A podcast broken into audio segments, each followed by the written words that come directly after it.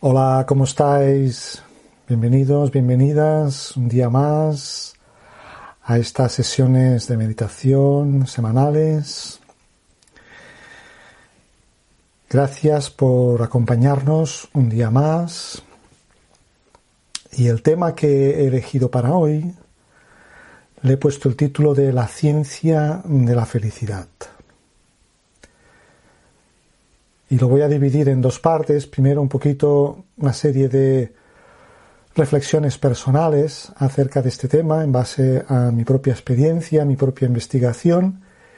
Y luego una segunda parte en la que os voy a hablar de una rama reciente de la psicología que se llama la psicología positiva y un poco los estudios a los que ha realizado esta esta rama de la psicología y las conclusiones a las que ha llegado sobre este tema de la felicidad. Pero luego es un tema, creo, muy subjetivo, muy personal, pero también muy relevante.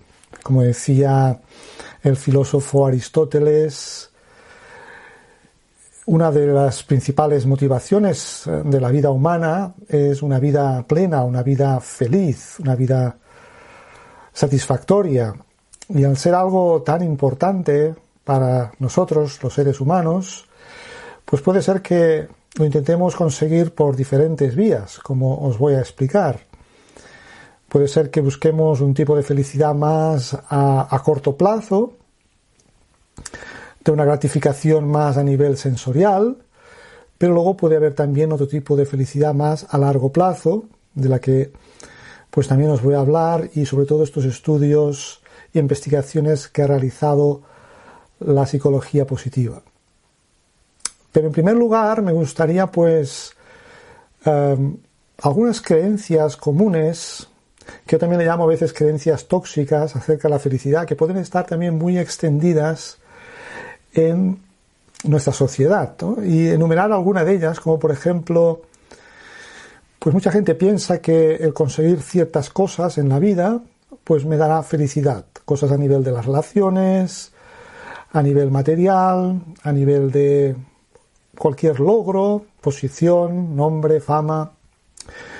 Luego, otra creencia, pues es que la felicidad es algo que siempre depende de los demás, depende de otros. Vivimos en un mundo, como hablábamos recientemente, un mundo interdependiente, en el cual, pues, ah, siempre va a haber algo que nos haga depender, ¿no? La felicidad también dependerá de otros. También hay quien piensa que la felicidad es algo a veces pasajero, es una emoción temporal, es una sensación. Otros también piensan a veces y otras creencias dicen que la felicidad es la experimentamos cuando conseguimos reconocimiento por los demás, cuando los demás nos alaban o nos respetan. Ello implicaría también pensar que la felicidad es posible cuando hay éxito, también el éxito podría ser algo que podríamos hablar mucho de ellos, ¿no? que es tener éxito en la vida. También la idea de un éxito a corto plazo, temporal, o un éxito más basado en una satisfacción interior, que es algo más permanente, ¿no? de las cosas bien hechas, de haber realizado un tipo de vida en el cual hayas contribuido a mejorar la vida de los demás. Luego también hay quien piensa que la felicidad es resultado del apego, de tener ciertas cosas en mi vida, ciertas personas, y que si esas personas o esas cosas no están en mi vida, pues la felicidad se irá. Y luego, pues, hay quien piensa también que otras creencias hablan de que la felicidad es, pues, cuando yo me puedo liberar del dolor o del sufrimiento. Evidentemente, pues si tengo un dolor de muelas muy fuerte y voy al dentista y me ayuda a aliviarme o me quita ese dolor, pues probablemente la sensación de liberación de un dolor o un sufrimiento puede representar pues también una idea de felicidad. Entonces yo os invitaría a que hicierais una reflexión inicial y para ello pues ¿qué es para, qué es para ti la felicidad? A nivel personal, ¿cuáles son las cosas que te hacen feliz? Y también otra reflexión importante es ¿qué te hace perder la felicidad? Y Quizás una primera conclusión a la que podríamos llegar en esta reflexión individual que cada uno puede hacer es que podríamos hablar de dos tipos de felicidad, inicialmente. Una felicidad a corto plazo, basada en una serie de experiencias, de emociones positivas, temporales, pasajeras, que dependen de algún estímulo exterior a través de los sentidos. Y luego un tipo de felicidad que podríamos denominar una felicidad más duradera, a largo plazo, que viene pues de un sentimiento profundo de bienestar interior. Para ampliar un poquito más estas primeras ideas acerca de la felicidad, nos podríamos también hacer la siguiente reflexión, ¿no? Podríamos escoger cuatro verbos que son como muy importantes, yo creo, en la vida de todos nosotros, cuatro verbos que gira mucho, ¿no? Nuestra felicidad gira mucho en torno a estos cuatro verbos, que sería también una reflexión a hacer. ¿Cuál es la fuente de tu felicidad? ¿Tu felicidad se basa en tener, en el tener, en el hacer, en el estar, o sea, en el estar en un determinado lugar, con unas determinadas personas, ¿no? O otro nivel, quizás podríamos decir el, más constante, el más estable, quizás no siempre el más fácil de alcanzar. ¿Por qué? Porque hemos basado mucho la felicidad en el tener, en el hacer, en el estar, y hemos olvidado quizás una felicidad basada en el ser. Porque no hemos cultivado nuestra vida interior por una variedad de razones, ¿no? por esas creencias de las que he hablado inicialmente, o porque nos resulta quizás una idea un poco abstracta, ¿no? ¿Qué es esto de una felicidad basada en el ser? Luego más adelante ampliaré un poquito más qué es para mí una felicidad basada en el ser y sobre todo también en consonancia pues a lo que estos estudios de la psicología positiva han conseguido pues eh, descubrir. Y también, pues una reflexión inicial, como decía, junto a ver dónde están las fuentes de mi felicidad, sería examinar un poco las puertas por donde se escapa la felicidad. Y he recogido algunas, así pues mi propia experiencia y también pues lo que observo yo, mi observación del mundo, de los demás, me indica que, por ejemplo, los deseos insatisfechos de la mente y las expectativas. Es muy importante darse cuenta que también nosotros, en esta felicidad que os decía basada en el ser, nos hace dar cuenta de que la, felicidad también se está creando en nuestra propia mente, la forma que tenemos de pensar, de posicionarnos ante las cosas que van sucediendo en el mundo exterior. voy a contar con una pequeña historia que me gusta mucho cuando hablo de este tema, que habla de en la antigua Grecia había este filósofo al que todos conocéis, ya habéis oído hablar, que se llama Sócrates, y pues la gente pues lo considera una persona sabia a la que le iban a pedir consejo. Y una vez pues un hombre fue a pedirle consejo y le preguntó, Sócrates, ¿me podrías decir, ¿es bueno para mí que me case? ¿Debo casarme? ¿Seré feliz? Entonces Sócrates se tomó en serio la pregunta eh, observó, le hizo unas preguntas más y se puso a reflexionar sobre ello. Al cabo de un tiempo fue y le contestó, dice, mira, dice, no importa lo que hagas, serás infeliz en ambos casos. Entonces indica un poco a veces, pues un poco la naturaleza de, la mente, sobre todo a veces también eh, en estos tiempos que vivimos, en las que podemos acceder a tantas cosas, a tantos estímulos a nivel externo. Y sobre todo esta actitud mental interior es muy importante revisarla. Así a veces podemos observar quizás que en nuestra vida hay 20 cosas que van bien, pero hoy hay una que va mal. ¿En cuál nos enfocamos más? ¿Sabemos apreciar, reconocer las 20 que van bien? ¿O la que va mal nos amarga la vida en nuestro entorno de relaciones puede ser que haya un número determinado de personas, 20, 30, 40, que nos aprecian mucho, nos valoran, nos respetan, nos reconocen, pero hay una o dos que siempre nos están creando problemas, que a lo mejor nos insultan, nos difaman. Entonces, ¿cuáles vienen más a mi mente? ¿En cuáles pienso más? ¿En las que me reconocen, me valoran? o las que hablan mal. y me crean un estado de insatisfacción porque hablan mal, porque me critican. A veces hay personas que se quejan, ¿no? Porque creen que su fuente de infelicidad es que no tienen un trabajo, que no se pueden realizar profesionalmente. Mientras que hay otras que tienen un trabajo, pero piensan que el trabajo es su fuente de infelicidad, lo que les hace insatisfechos, que les da mucho estrés, que les da mucha tensión, que si se pudieran liberar del trabajo serían más felices. Hay gente a veces que piensa que se sienten solos en la vida y que si tuvieran una compañía, si tuvieran una pareja, serían más felices. Mientras que otros que tienen a lo mejor una pareja, está conviviendo con muchos problemas y muchos conflictos con esa persona. y a lo mejor esa persona está pensando que si esa persona desapareciera de mi vida, sería más feliz. ¿no? Entonces, al final, podríamos reflexionar en base a estos ejemplos que os pongo, que no está tanto en si yo tengo una pareja o no la tengo, si yo tengo un trabajo o no la tengo, sino al final es una cuestión de actitud, ¿no? De cuál es mi diálogo interior ante los eventos, ¿no? las situaciones que suceden en mi vida, qué actitud adopto. ¿Mm? Así pues, el exceso de pensamientos inútiles acerca de lo que hacen los demás o lo que sucede en nuestro entorno, una, mente que está como siempre en la queja, en la crítica, en el juicio, en la comparación, probablemente hay, hay unas puertas importantes por donde se escape la felicidad. Luego un tema muy importante, muy amplio, en el que no me voy a extender mucho, pero sin duda una baja autoestima que lleva también a una falta de valoración personal, eh, también es una fuente ¿no? donde, por, donde se escapa la felicidad.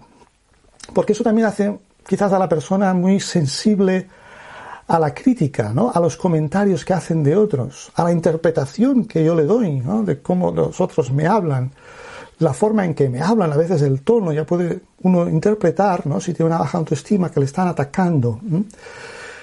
Entonces, pues, ¿qué tal tolero la crítica? ¿Qué tal llevo, no? Pues que otros me corrijan.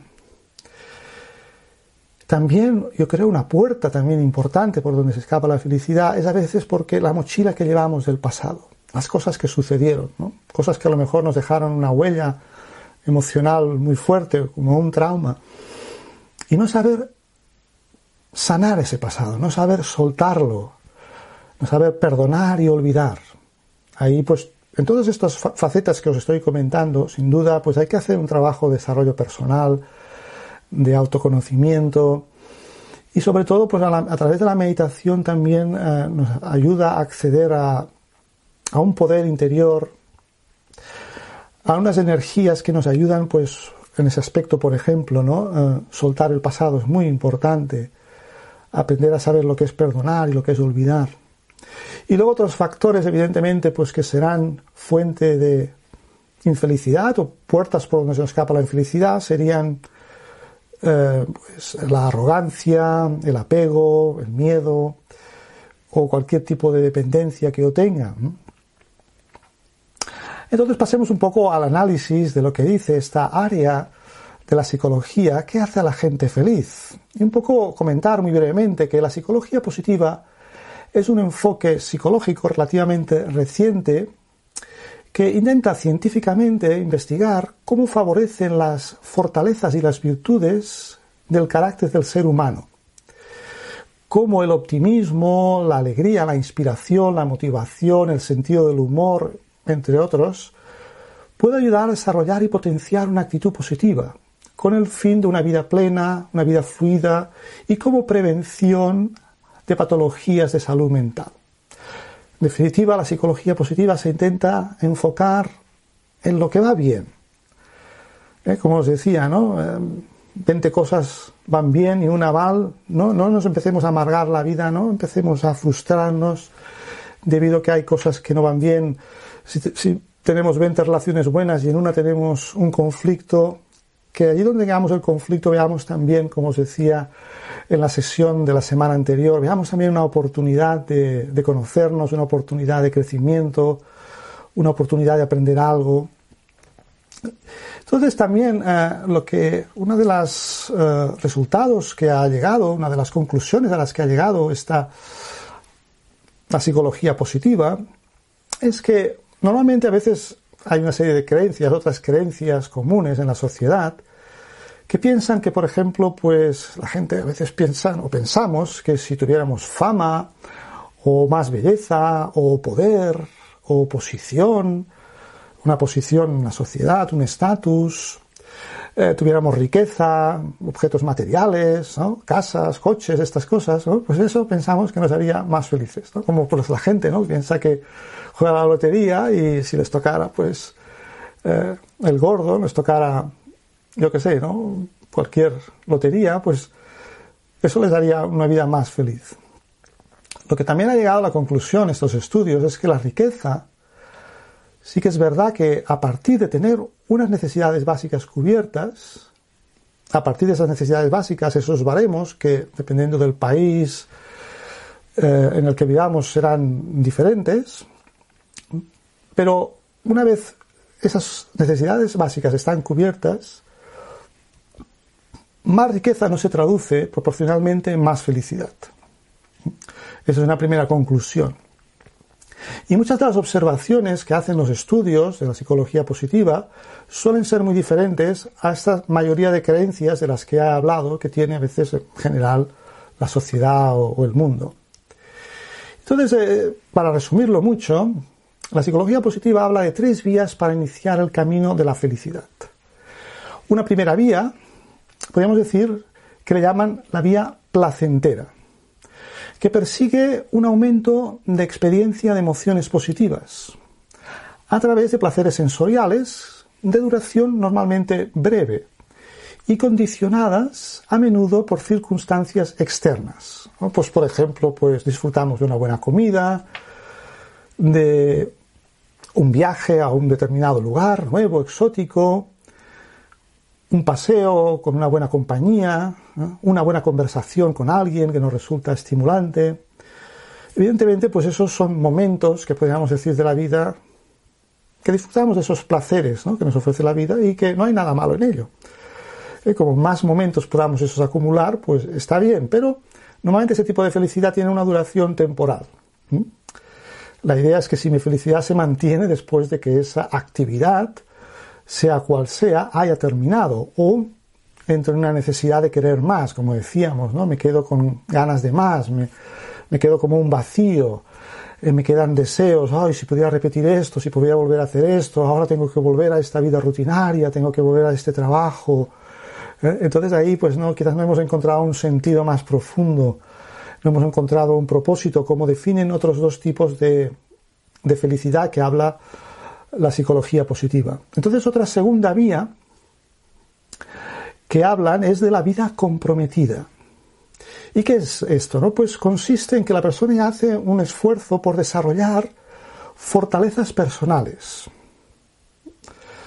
talentos, virtudes, que ello a la vez nos permita gozar de una serie de experiencias, que le llaman también en psicología, pues experiencias de flujo de conciencia.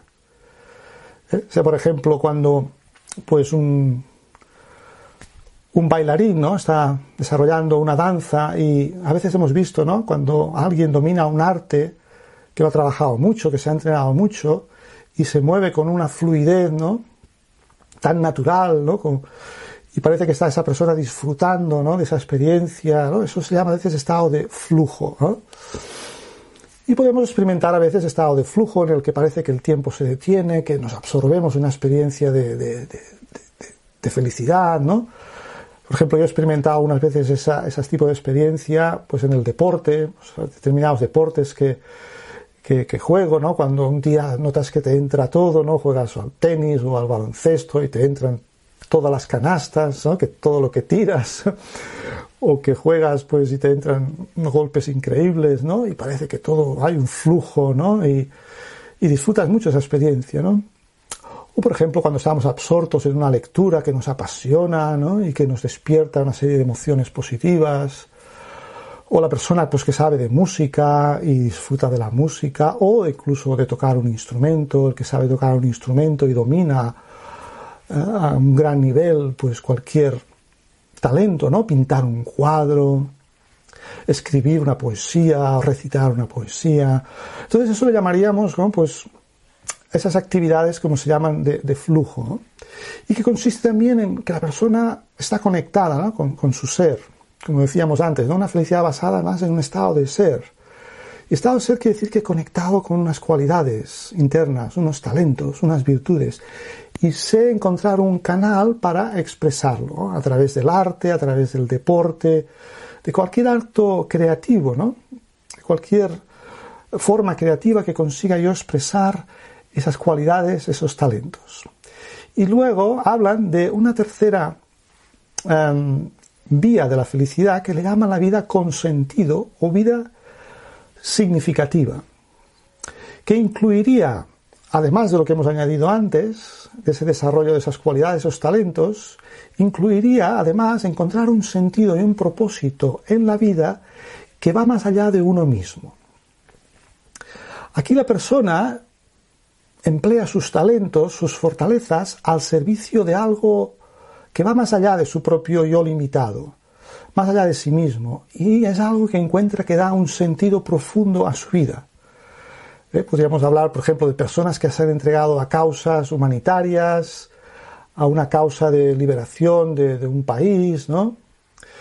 A unos, unas uh, causa de unos derechos, ¿no? Conseguir unos derechos de paz, de igualdad, de fraternidad, como muchas revoluciones ha habido, pero a un nivel más, quizás más cotidiano, pues personas que hacen un trabajo que, les gusta, que disfrutan con ello, y que normalmente tiene que ver algo que, que, saben y lo dan a los demás de una forma pues incondicional, ¿no? Pues cualquier educador, cualquier persona que haga un trabajo de forma vocacional, encontraría quizás también ese sentido en el ámbito que sea, en el ámbito sanitario, en el ámbito empresarial o en el ámbito educativo. Evidentemente hay profesiones que pues quizás son más gratificantes en ese sentido. Por ejemplo, pues facilitar la educación de personas desfavorecidas, ser voluntario en una ONG, en un país de un tercer mundo, etc. Hay muchas personas que a veces se dedican a una misión en la vida y se entregan a ella y eso les da una gran satisfacción, es decir, una felicidad más eh, interior. Entonces aquí la conclusión a la que podríamos llegar es que hay una conexión muy significativa entre las buenas acciones y el bienestar psicológico. O sea, realizar esas buenas acciones de una forma altruista incrementa nuestro autorrespeto, incrementa nuestro sentido de valía. Sentimos que estamos contribuyendo a algo valioso en la sociedad. Como conclusión, una frase que es de Martin Seligman, que es uno de los padres de la psicología positiva. Dice que la gente más feliz ha llegado a la conclusión, estos estudios, que son aquellos que han descubierto sus fortalezas internas, la perseverancia, la determinación, determinadas cualidades, como la honestidad, y que las utilizan para un bien o propósito superior. Entonces, pues quisiera por último, para terminar esta reflexión y pasar a la meditación, em, también establecer esta conexión entre las cualidades y este propósito en la vida para conseguir este nivel de, felicidad que podríamos denominar el más elevado, que es esta vida con sentido. Sentir una vida valiosa, que dejamos un legado al mundo, a los demás, y que tiene que ver con este propósito, misión a veces también se le llama, y que es un poco la expresión de nuestras cualidades más profundas. Cuando expresamos lo que realmente somos, pues nos sentimos felices. Y quería por último solo terminar con mencionando unas frases de una mentora que se llama Daddy Yankee, una mentora mía a nivel espiritual, y ella decía, dice, la felicidad permanente sobreviene cuando la mente y los sentidos están bajo nuestro control, están calmados y pacíficos. En ese estado hay poder espiritual. Realizamos acciones, pero estamos libres del deseo, del apego de obtener un fruto, un resultado de lo que hacemos. Tal felicidad, dice Daddy Yankee, pone fin a cualquier pesar que nos sobrevenga. Así pues, ahora me gustaría pues que hiciéramos una práctica meditativa para pues llegar a esta experiencia personal, a este estado de conectar con esas emociones positivas, más aún conectar con esas cualidades originales del ser y que luego cuando entremos en la acción pues podamos expresarlo en nuestra interacción con el mundo y podamos vivir esa vida significativa, esa vida con propósito.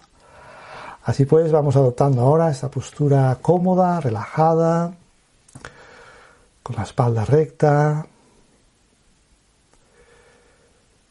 Realizamos dos o tres respiraciones profundas.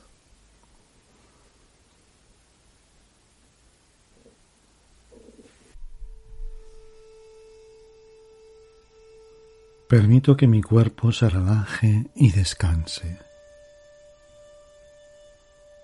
Respiro profundamente. Y al exhalar libero cualquier tensión o rigidez que esté manteniendo en mi cuerpo. Me siento más liviano y relajado. Mientras me voy preparando para esta meditación, permito que mis pensamientos se vayan calmando. Absorbo la música en mi alma.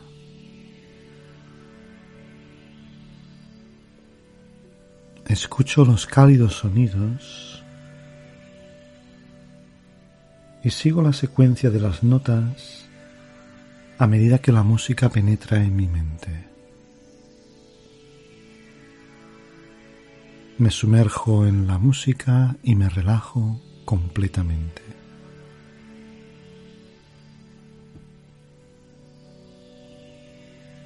Vamos entrando en ese espacio de silencio interior.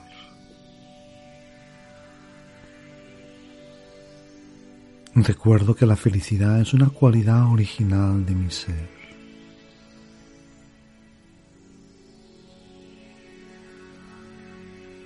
Cuando llegué a este mundo, ya traía conmigo unas cualidades. La paz, el amor, la alegría son cualidades innatas de mi ser.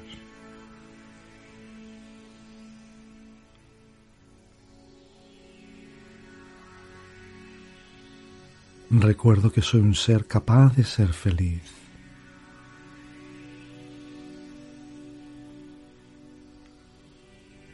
Por unos momentos llevo mi atención a mis pensamientos y sentimientos. Y decido crear pensamientos de paz y respeto hacia mi ser.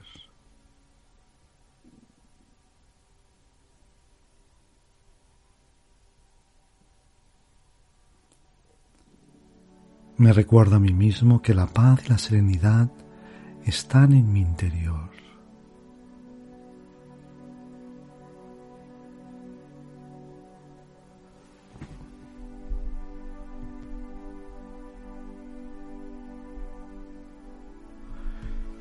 Imagino que detrás de mis ojos hay una suave luz, suave y sutil, que se va estabilizando a medida que mi mente y mi corazón son más limpios.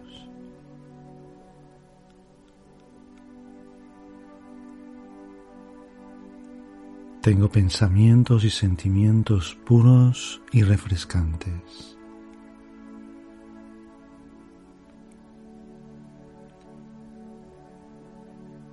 Imagino esa luz en el centro de la cabeza y que poco a poco se va haciendo más estable y firme.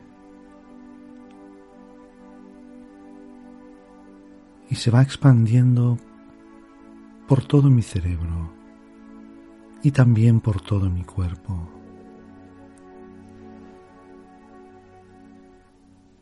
Es la luz de la calma y la serenidad. Imagino que todas las células de mi cuerpo se van llenando de la energía positiva de mis pensamientos y sentimientos benevolentes.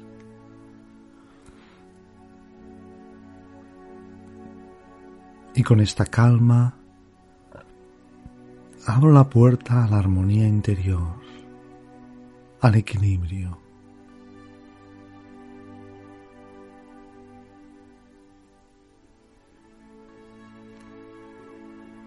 En este estado confío en mi capacidad de ser feliz.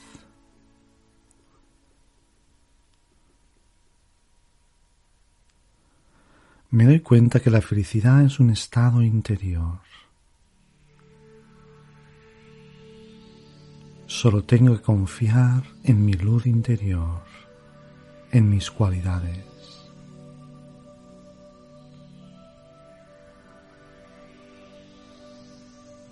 Y también en ese compañero sutil que está a mi lado para alumbrarme cuando mi luz se debilite.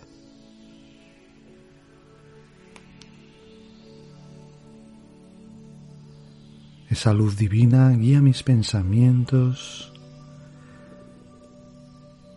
y también mis sentimientos. Es la luz del Ser Supremo.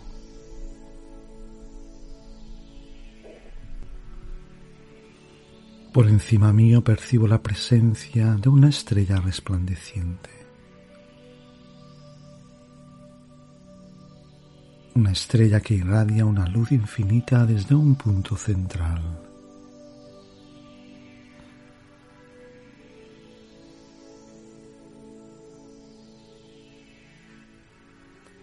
Me siento atraído por esa estrella de una belleza perfecta.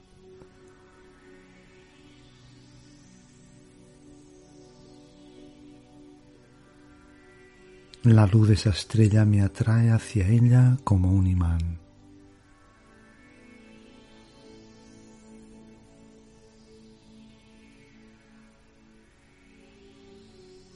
Y siento que mi espíritu se eleva.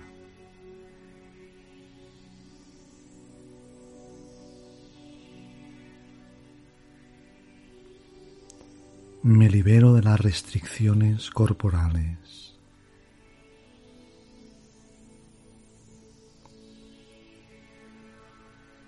Mi espíritu vuela hacia la estrella.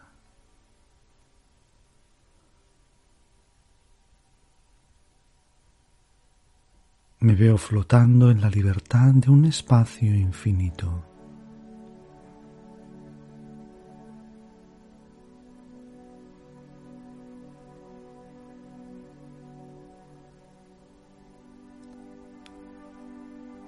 La estrella me va atrayendo y me voy acercando hacia ella.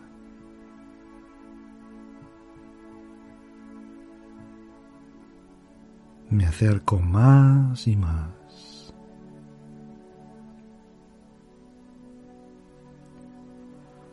Hasta que me siento en el mismo corazón de la estrella.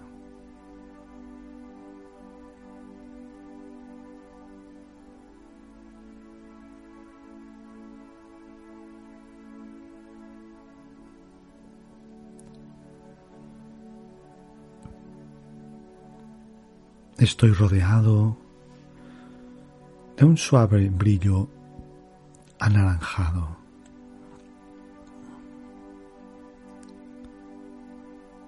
Siento que esta luz tiene una calidez real que va penetrando en mi espíritu, en mi alma.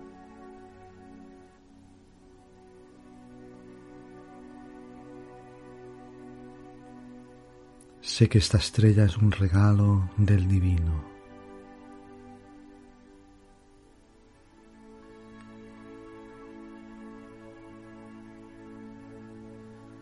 Y a través de esta luz, Dios está acariciando mi espíritu con luz y amor.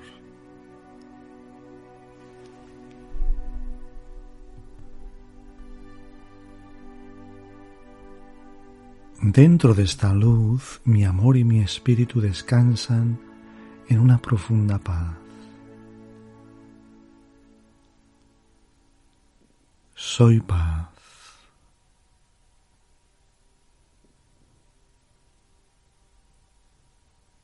Me siento en dicha. Mi espíritu está completo.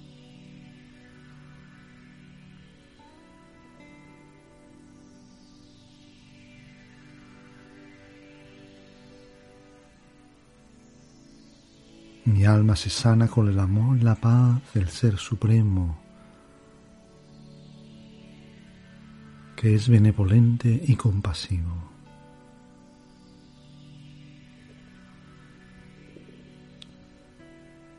Mientras voy absorbiendo este amor divino en mí, la luz del Supremo alcanza cada zona de mi alma.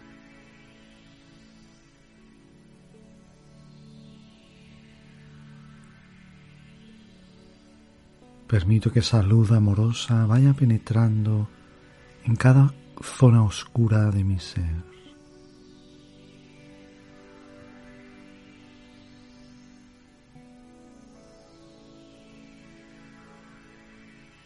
Esta luz toca mis miedos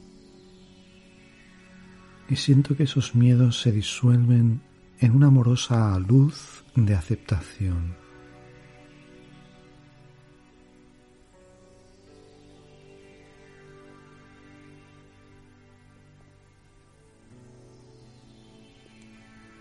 Absorbo esta luz amorosa y divina y siento que va disolviendo mis rasgos oscuros de ira o frustración.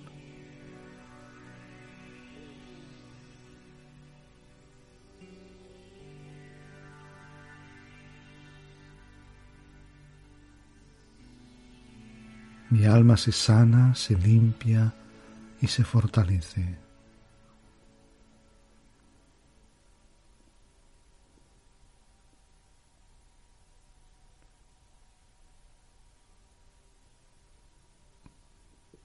Y ahora percibo que la livianez y la tolerancia de mi espíritu va incrementando.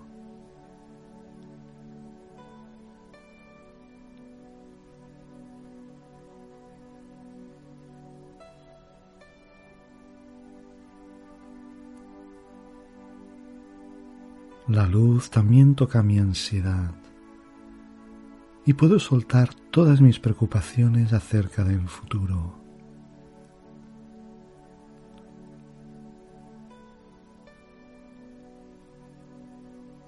Suelto todo lo que sucedió en el pasado y me estabilizo en un estado de serenidad y libre de preocupaciones.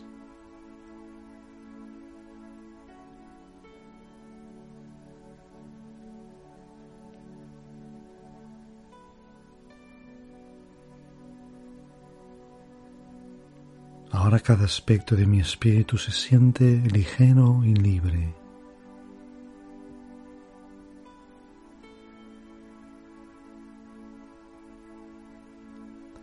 He absorbido la luz y la paz profundamente en mi alma.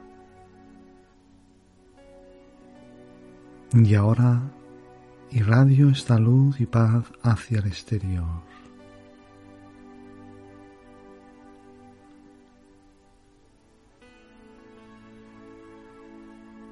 Descanso en esta suave y amorosa luz del Supremo.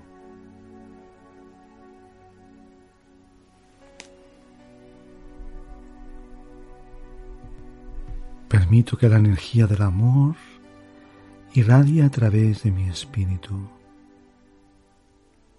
y se revelen mis pensamientos, mis palabras y mis acciones.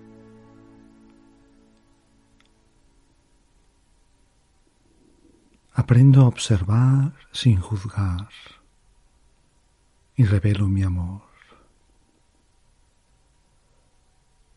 Hablo sin arrogancia y enseño amor.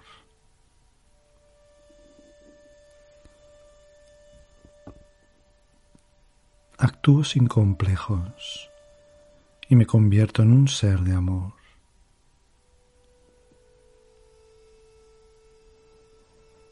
A medida que me convierto en amor, también expreso mi divinidad.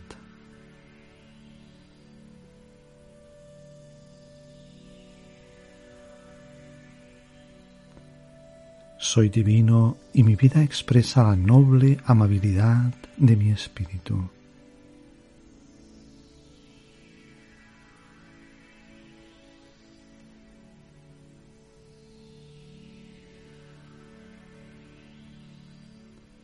Siento un profundo sentimiento de pertenecer al mundo y que el mundo me pertenece.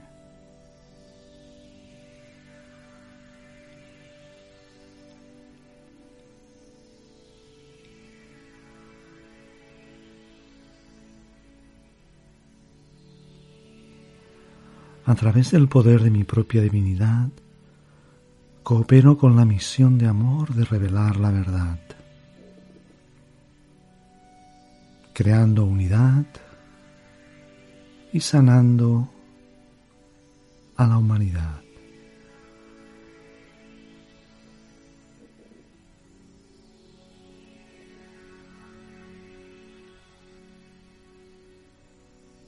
Y poco a poco ahora me voy preparando de nuevo para entrar en el mundo de la acción y del sonido. Voy activando de nuevo la energía física del cuerpo. Voy moviendo los pies, las manos. Genero pensamientos de gratitud y agradecimiento hacia la experiencia que he tenido y los sentimientos que he experimentado. Respiro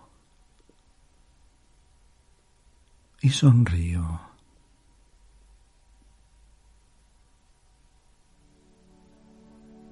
Om Shanti.